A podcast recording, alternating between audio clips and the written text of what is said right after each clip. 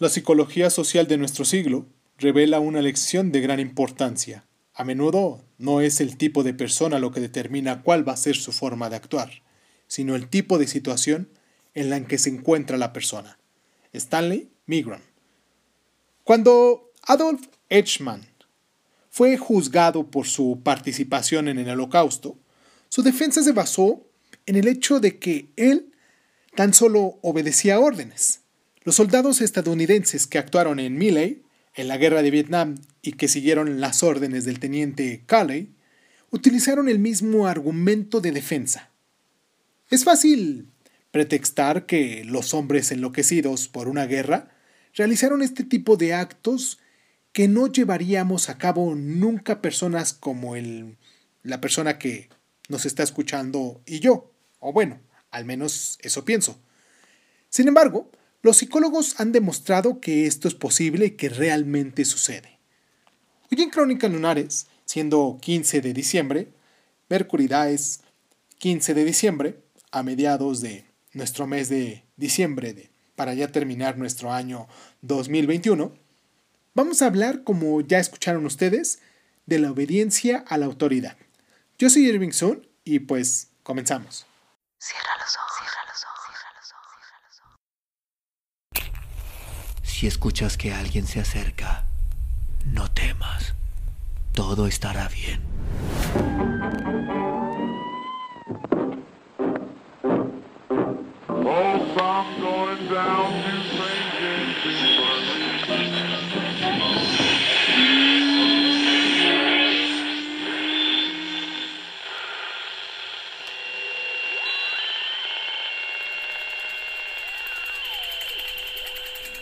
Estás escuchando, Crónica, Crónica, el lugar, donde, donde, donde tus oídos.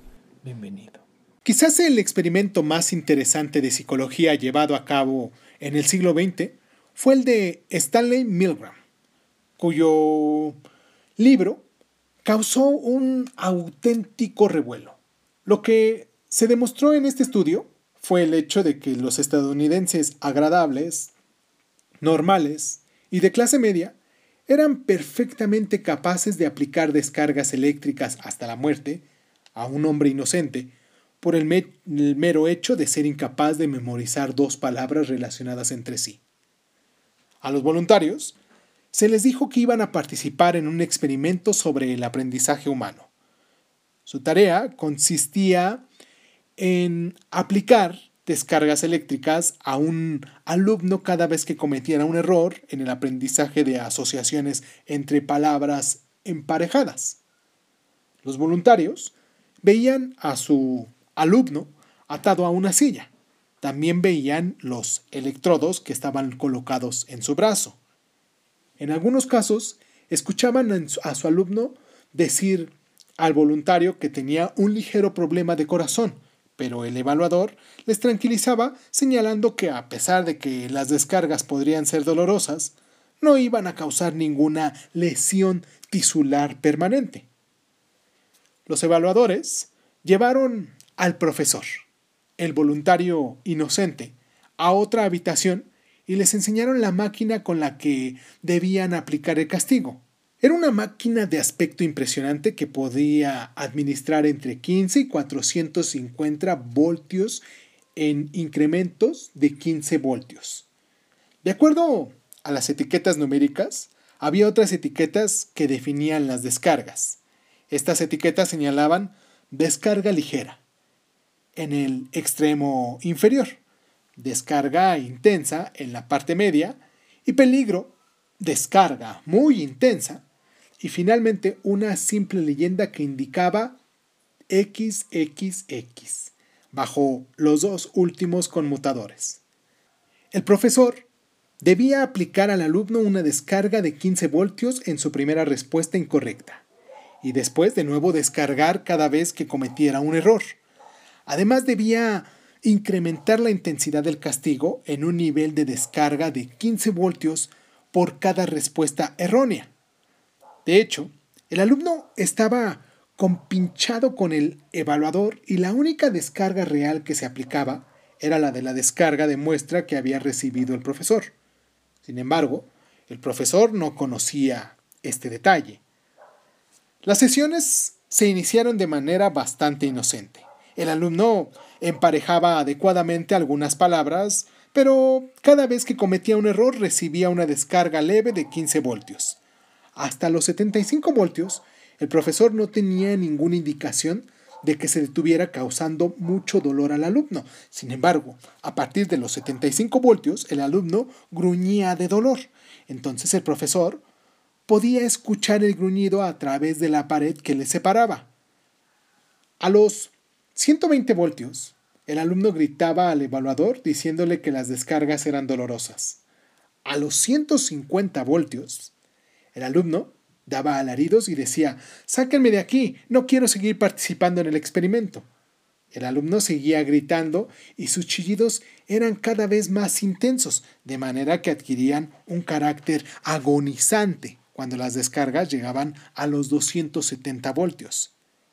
El investigador y el profesor estaban llevando a cabo a partir de entonces una auténtica tortura. Vamos a hacer nuestra pausa aquí. No quiero torturarlos diciéndoles, repitiéndoles en cada programa nuestras redes sociales, pero de ser necesario, así lo voy a hacer.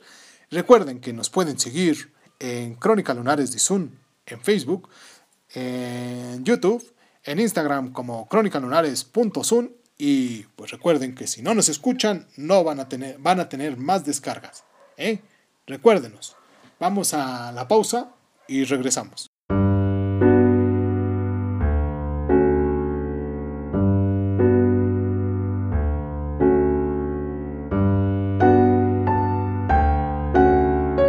Continuando con lo que habíamos hablado en el primer bloque, podemos recordar que, según esta tendencia, a los 300 voltios, el alumno gritaba desesperado que ya no podía responder a las preguntas sobre el emparejamiento de palabras.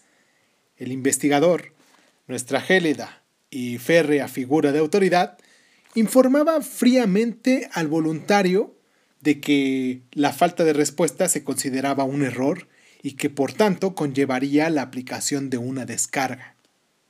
A partir de ese momento, el profesor ya no escuchaba más al alumno y realmente no sabía si estaba vivo o muerto.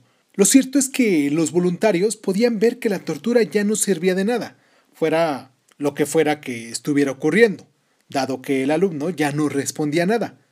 Lo más seguro era que no estuviera participando en el experimento de aprendizaje.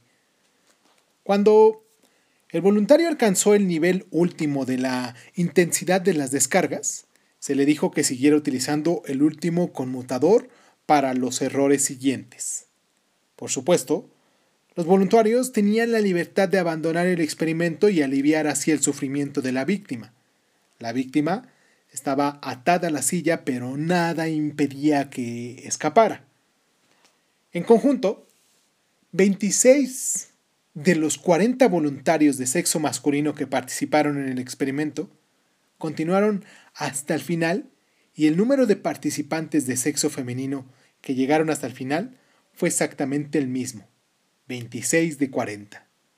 Estas personas completamente obedientes solo dejaron de aplicar descargas de 425 voltios a la víctima una vez que el investigador les ordenó que interrumpieran las descargas.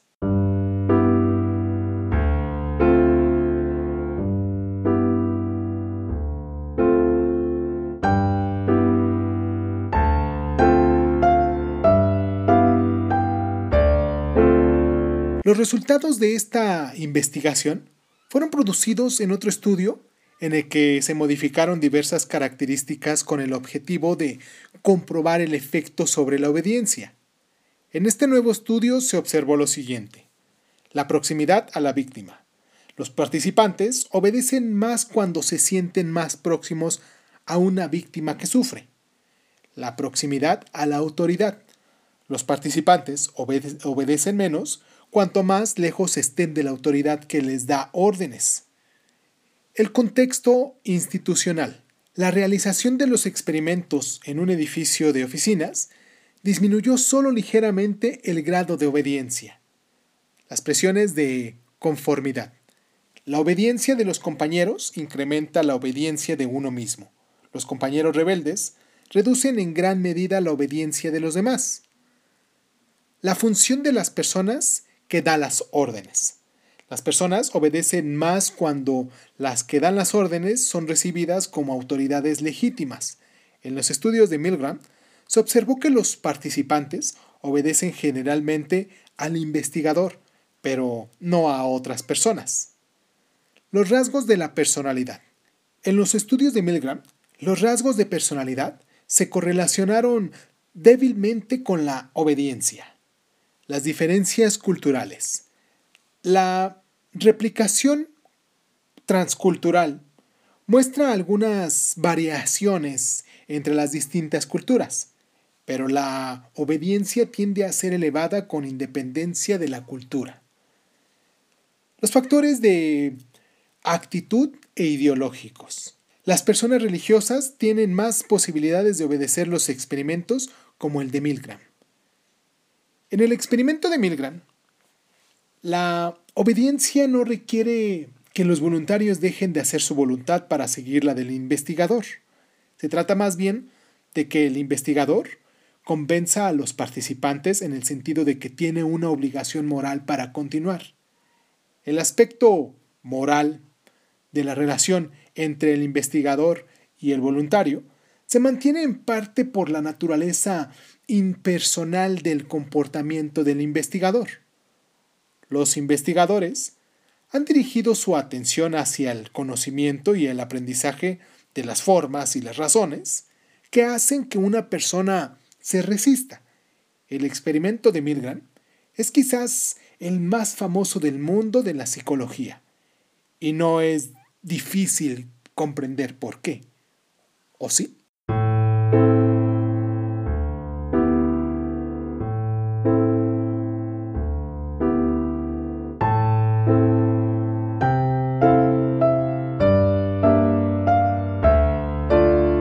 ¿Por qué las personas acatan y obedecen las órdenes de los demás? Los conceptos de obediencia y conformidad no son iguales, sino que difieren en los siguientes aspectos. En la explicitud, en la obediencia de la imposición de la acción, una orden, es implícita, mientras que en la conformidad la exigencia de seguir al grupo es implícita. En la jerarquía, la conformidad regula el comportamiento de personas con un estatus similar, mientras que la obediencia iguala el estatus de uno con el de los demás. La imitación. En este punto, la conformidad es un acto de imitación, lo que no ocurre con la obediencia. Y el voluntarismo. Dado que la conformidad es una respuesta frente a una presión implícita, la persona interpreta su propio comportamiento como voluntario. Sin embargo, la situación de obediencia se define públicamente como carente de voluntarismo y por lo tanto la persona puede quedarse atrás en la definición pública de la situación como explicación completa de su acción.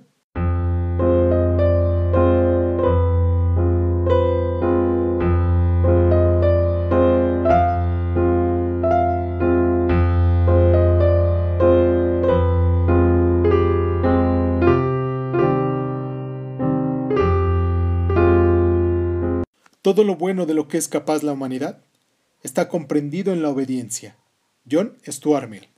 Dicho en 1858.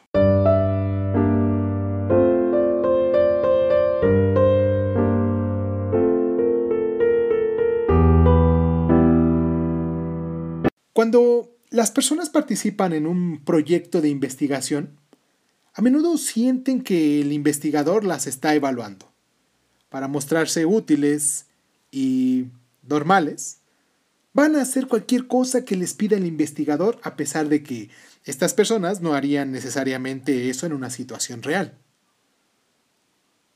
Los participantes en un estudio de investigación también se pueden comportar de manera diferente según el rol que representen en el contexto del estudio. Algunas personas intentan cumplir el papel de buen participante, siguiendo cuidadosamente las instrucciones y realizando conscientemente todos los requisitos del estudio. Otras adoptan el rol de un participante malo o negativo. Se quejan de que el investigador es insignificante y carente de interés, por lo que rechazan colaborar con él. La influencia del investigador también es importante, porque las características de exigencia son típicas de la situación en las que los voluntarios consideran que son demandas o exigencias respecto a las que se comportan de una forma concreta. El investigador en el estudio de Milgram era una figura clave en grado supremo. Y pues como dicen, en 1965 fueron los primeros estudios de Milgram acerca de esta cuestión, de lo que hablamos el día de hoy, esta obediencia a la autoridad. En 1968 fue la matanza de My en la guerra de Vietnam. Si mucho lo recordamos, y fue algo catastrófico que ha dañado mucho, ha dejado una herida muy, muy marcada en la humanidad. En 1974, Milgram escribe Obediencia a la autoridad. En el año 2000 fue la repetición de los experimentos con efectos similares. En el año 2007 Simbardo escribe su libro El efecto Lucifer.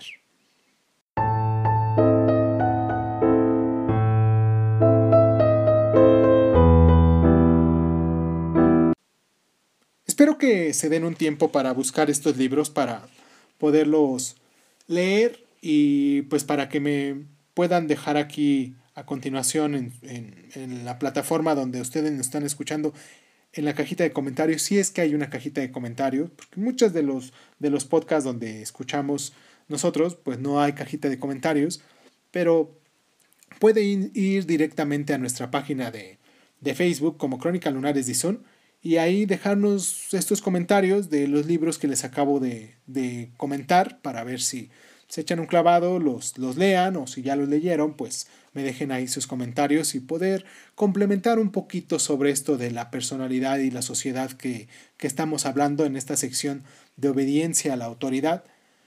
Y pues nada, esto fue Crónica Lonares, yo soy Irving Sun, les agradezco mucho el tiempo que se toman para estar aquí con nosotros, espero que se encuentren muy bien hoy siendo 15 de diciembre del año del Señor 2021 y pues los espero la próxima semana 22 de diciembre. Nos estaremos acercando un poquito a, a la Nochebuena y a la Navidad con nuestro tema de conformidad.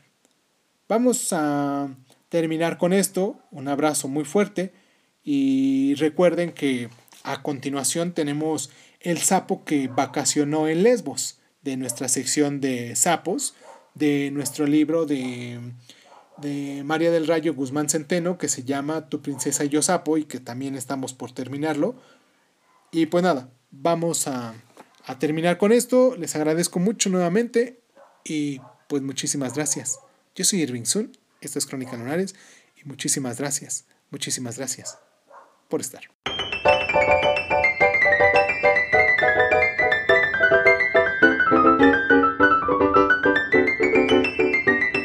El sapo que vacacionó en Lesbos. María del Rayo Guzmán Centeno. Miré mi ticket de Olympic Airways con destino a Mitilene. Volví al párrafo de Mediodía de Mitilene, de Francisco Contreras Gil. Hay en Lesbos una ciudad, Mitilene, grande y hermosa, pues está dividida por canales por los que penetra mansamente el agua del mar y adornada con puentes de blanca y púlida piedra, Creería que uno está viendo no una ciudad, sino una isla. No podía dar marcha atrás. Una lágrima traicionera cayó sobre la pasta del libro que cerré de golpe para caminar hacia el mostrador. El aeropuerto de Atenas me envolvía con su barullo. ¿Hasta dónde me ha llevado ese dolor? ¿Hasta dónde he venido a buscar explicaciones de consuelo? Siempre he sido un hombre de libros. Siempre he sido un hombre de razón y ciencia. Ahora que la razón me ha consternado y que la ciencia no me ha podido explicar nada, tuve en un arranque de desesperación la idea de viajar hasta Lesbos para escarbar entre sus piedras hasta encontrar comprensión y consuelo. Como si quisiera que la historia de ese lugar me explicara mi propia historia, como si allá lejos de Estela y con ella en el pensamiento, se pudiera aclarar mi mente y yo comprender esos cómo y esos cuándos que aún no comprendo. Me rebasaron los hechos, se me esfumaron los sueños, me encontré perdido entre hermosos paisajes, pisando tierras históricas y con los ojos empañados pidiéndole a Safo una explicación. ¿Por qué yo? ¿Por qué a mí? ¿Por qué Estela? Lesbos es la tercera isla más grande de Grecia un lugar de contrastes con zona montañosa, pero también con fértiles llanuras. Me dijeron que existe en ellas numerosas fuentes termales y curativas. Tal vez en una de ellas me bañé buscando la cura para mi mal de amores. Mitilene es la capital de Lesbos. Me dieron un folleto en el Hotel de Atenas, donde leí que la ciudad no solo es un conocido centro de turismo, sino también un puerto importante. Es una de las ciudades más antiguas del mundo. Pero ¿Qué demonios yo hacía en ese lugar? Mis familiares y amigos pensaron que quizás me encontraba realizando uno más de mis trabajos de investigación para la universidad en la que trabajo desde hace más de 15 años. No lo firmé ni lo negué. ¿Cómo podía decirles que me escapé hacia aquel lugar al otro lado del mundo buscando que su historia me explicara la mía? Se darían cuenta de lo loco que me volví al descubrir la verdad más dolorosa que ha llegado a mi vida. Después de alojarme, Salí a pasear por la hermosa ciudad. Mi vista alcanzó a mirar en lo alto de la colina el castillo de Génova, tal vez el monumento más importante de la Edad Media. Con tres mil años de historia bajo mis pies y rendido, me senté en un restaurante para comer algo y dejar que mis pensamientos se fundieran con el limpio aire que respiraba. Oh Dios. No puedo sacar de mi mente aquellas malditas imágenes. Ahí sentado, observando el atardecer y el tránsito de los turistas, liberé mi pensamiento y recapitulé los acontecimientos. Conocí a Estela en la universidad, donde trabajaba hasta ese entonces. Llegó como profesora suplente de una compañera que decidió ir a Estados Unidos a hacer un doctorado. Me la presentaron durante una junta de consejo académico y quedé hipnotizado por su belleza desde ese momento. Alta, acinturada, y con un cabello negro azabache que le caía sobre los hombros, con la piel de canela y los ojos verde de mar. Una sonrisa enigmática de finos labios y una voz tan sensual que cuando cierro los ojos aún puedo escucharla en el interior de mi cabeza. Se me metió a la cabeza, al corazón y a la vida. Tres semanas más tarde me la topé en los pasillos de la universidad y haciendo uso de esa galantería escondida entre mis hábitos de cordura plena, me arriesgué a interceptarla e invitarle una copa. Ella aceptó, y esa cita fue la primera de muchas. Nos hicimos grandes amigos, compañeros de bohemia y de cine nocturno hasta que, una noche lluviosa, al dejarla en su departamento, le robé ese primer beso que me dio a inicios de nuestro idilio. Mi estela color canela me prestó su piel para recorrerla con mi lengua. Me prestó su aroma a sándalo para metérmelo hasta el cerebro. Me enredó con sus piernas y bailamos esa danza erótica que ella dominaba en plenitud. Me enamoré perdidamente, y después de dos años como amantes, compré un anillo y le pedí que se casara conmigo. Ella aceptó y llorando de júbilo le prometí amarla por toda la eternidad. Todo se iba dando. Las cosas fluían como el viento a favor. Estela consiguió un contrato permanente en una universidad privada. Yo seguí en mi puesto de investigador de tiempo completo. Dos eruditos enamorados y dispuestos a hacer a un lado la razón para que la emoción se encargara de nuestro destino. Emocionado, entusiasmado, ilusionado. Así vivía en aquellos tiempos al lado de mi musa. Desde un inicio de nuestra relación, Estela me dejó claro que ella no tenía instinto maternal, que con ella los hijos no iban. A pesar de sentir un poco de desilusión, acepté tal convenio porque me sentía completo con ella. Yo crecí en una familia numerosa de clase media, en donde los siete hermanos, cuatro hombres y tres mujeres, nos peleábamos por el baño cada mañana. Mis padres dividían entre siete todo, hasta sus corazones. Por lo tanto, la idea de no compartir con nadie el amor de Estela no me desagradó del todo. Pensar en un hijo de ambos era bello, pero no necesario para seguir a su lado. Acepté eso y más de ella. Me acostumbré a su independencia, a sus silencios extraños, esos silencios impenetrables en los que su mirada quedaba clavada en el vacío. Yo le preguntaba en qué estaba pensando y ella simplemente me sonreía. Así era ella, mi Estela, enigmática, coqueta, sensual e inteligente. Huérfana de padre a los seis años, había crecido al lado de su madre, una mujer preparada que trabajaba como traductora legal.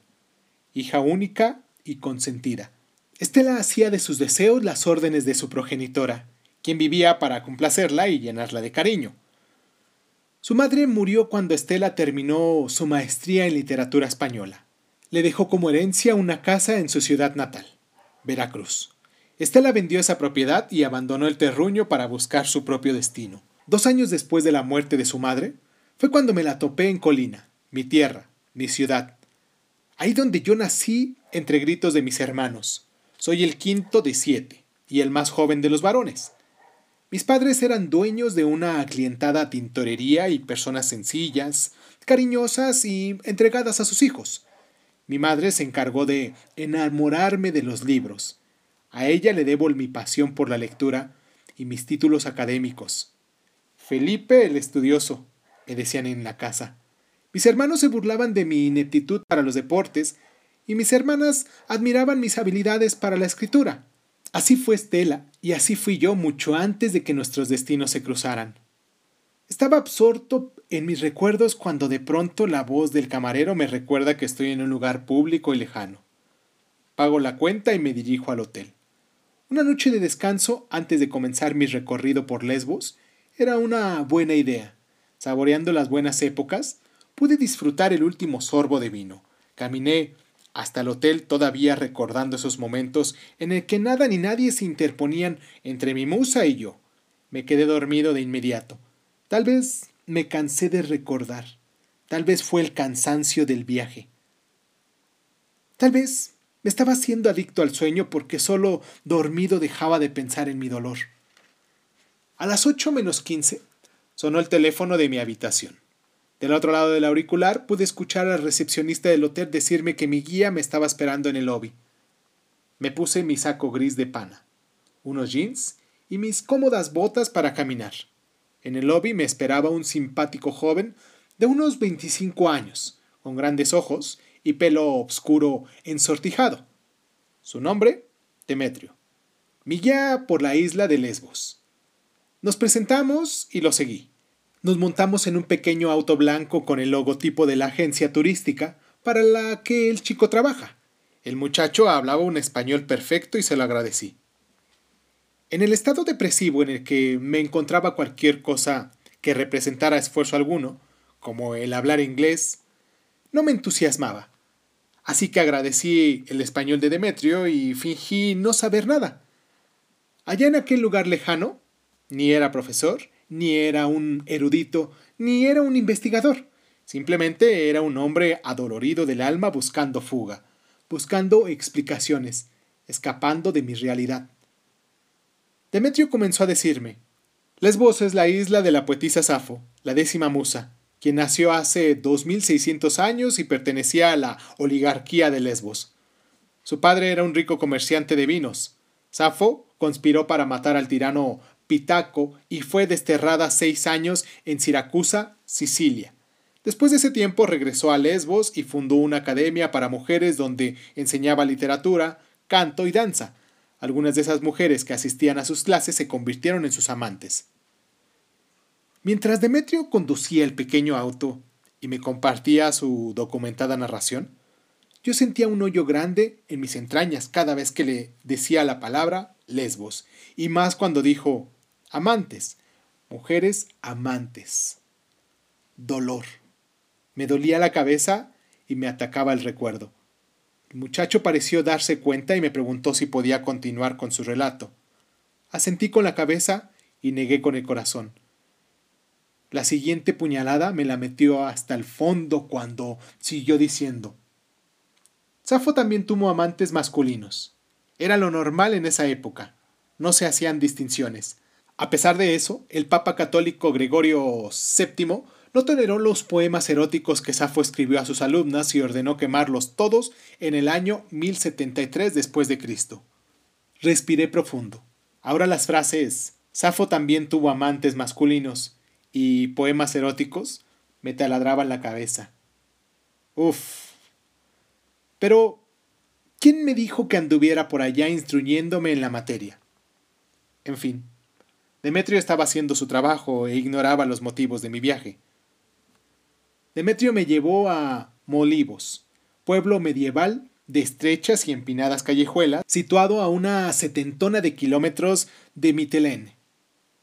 Desde un castillo se escuchaba la misa que se celebra en la iglesia gracias a un sistema de altavoces distribuido por todo el pueblo.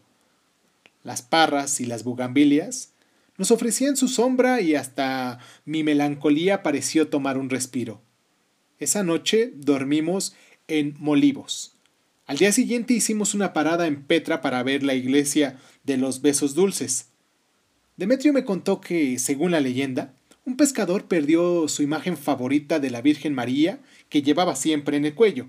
Ya la daba por perdida cuando pasó lo inesperado. Pescando en el mar, vio una luz verde encima de una roca y cuando se acercó, encontró la imagen de su Virgen. A raíz de ese acontecimiento se construyó en 1747 la iglesia. Yo lo escuchaba y lo observaba. De vez en cuando mi mirada y mi mente divagaban y el joven se daba cuenta, entonces se quedaba en silencio como respetando mi fugaz huida de la realidad. Después nos dirigimos hacia el bosque petrificado al oeste de la isla. En esa zona, Lesbos es desierto, y Demetrio me explicó que un bosque petrificado está formado por árboles fosilizados, árboles que alguna vez fueron vivos y verdes y que ahora se han convertido en piedra. Apenas escuché eso, y todo fue demasiado. Me senté sobre una roca y me eché a llorar. Demetrio no sabía qué hacer. Solo atinó a preguntarme si me ocurría algo, no pude contenerme y ahí, sentado sobre esa piedra, en un rincón de la isla de Lesbos, le conté a ese joven, que apenas tenía un par de días de conocer, mi tragedia. Mi mujer me ha dejado por otra mujer. Demetrio, sorprendido con mi confesión, abrió desmesuradamente sus negros ojos, se echó el cabello ensortijado hacia atrás con la mano y se sentó a un lado mío en posición de escucha activa. Yo continué con mi catarsis. Sí, Demetrio. Después de nueve años de matrimonio y a mis cuarenta y tres años, tengo que enfrentar semejante verdad. Estela, así se llama mi mujer, ya no me ama. Se ha enamorado de Nora, la vecina. Demetrio sacó dos botellas de agua de su mochila y me ofreció una. Le di un sorbo y seguí contando mis penas. No sé ni cómo ni cuándo pasó. Simplemente sucedió. Y mientras yo amaba cada día de mi vida más y más a mi mujer, ella enloquecía de pasión por la tal Nora. Después de permitirme sollozar un par de minutos, Demetrio tímidamente se atrevió a hacerme una pregunta. ¿Y cómo es que usted se dio cuenta de esto que me dice? La encontré en nuestra cama haciéndole el amor a esa mujer, Demetrio. Imagínate. Sin sospecha alguna me topé con Tal verdad, regresé a casa temprano porque se me olvidó una carpeta con documentos importantes. Lo que vi ese día no me lo puedo sacar de la mente. La imagen de Estela desnuda, besando apasionadamente a esa mujer, una encima de la otra. No puedo sacar esa imagen de mi cabeza, Demetrio. Para ese momento, ya las lágrimas habían escapado de mis ojos y nublaban mi mirada. Demetrio, en un silencio respetuoso, Permanecía a mi lado como invitándome a seguir con mi triste relato. Respiré profundo y seguí contando al chico mi tragedia. Así es, Demetrio. He venido hasta acá para reclamarle a Safo el lesbianismo de mi mujer. Parece, y es una locura. Pero en un momento de desespero tomé un avión y no encontré mejor sitio sobre el planeta para venir a llorar mi pena. Cuando las descubrí en la cama, Estela le pidió a Nora que se fuera y una vez solos me dijo exactamente lo que no quería escuchar. Me dijo que lo sentía mucho, pero que eso era más fuerte que ella misma. Me dijo que amaba a Nora y que estaba esperando el momento oportuno para decírmelo. Aceptó su lesbianismo ante mí con seguridad y muy digna. Me dijo que todos tenemos derecho a cambiar el rumbo y nuestros destinos tenían que separarse. Así es, mi buen Demetrio. Así me siento ahora. Como esos árboles que alguna vez fueron verdes y vivos y que ahora son fósiles. Petrificado de pena. En mi cuento de hadas fui un sapo al que cambiaron por una rana. Vaya historia. Vimos el atardecer sentado sobre una roca. Demetrio me escuchó gentil y comprensivo. Cuando todo había botado de mi alma, me recordó que el regreso al hotel era largo y que la noche avisaba su llegada. Al día siguiente me llevó a las aguas termales de Polichnitos. El agua salía a más de 70 grados. Caminamos siguiendo el curso del río y vimos tortugas. El paisaje de ese día y la catarsis de mi día anterior comenzaron a aclarar mi mente, a liberar mi cabeza. Después regresamos a Mitilene. Cuando Demetrio me dejó en la puerta del hotel, su mirada y su sonrisa eran distintas. Era todo compasión. Me extendió la mano derecha y puso la izquierda sobre mi hombro. Con respeto pero cálidamente me dijo, Todo pasa, nada es eterno. Dio media vuelta y se dirigió hacia el pequeño auto blanco, al que subió para después decirme adiós con la mano a través del cristal de la ventanilla. Nunca más supe de él.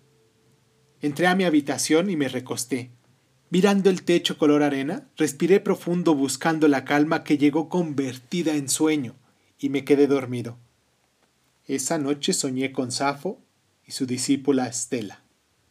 Safo acariciaba la espalda color canela de su alumna. La besaba por la parte trasera del cuello y después la empujaba hacia un precipicio. Y Estela caía desnuda en la nada. Safo la observaba caer y sonreía. No fue una pesadilla. Para mí fue un liberador sueño. Esa noche en Lesbos entregué a mi amada a Safo me desperté distinto. No sé si resignado o liberado. Regresé a México.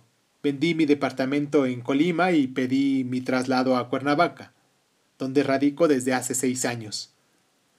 La última vez que vi a Estela fue en los juzgados, cuando firmamos el divorcio de común acuerdo. Estaba vestida con un overol azul de mezclilla.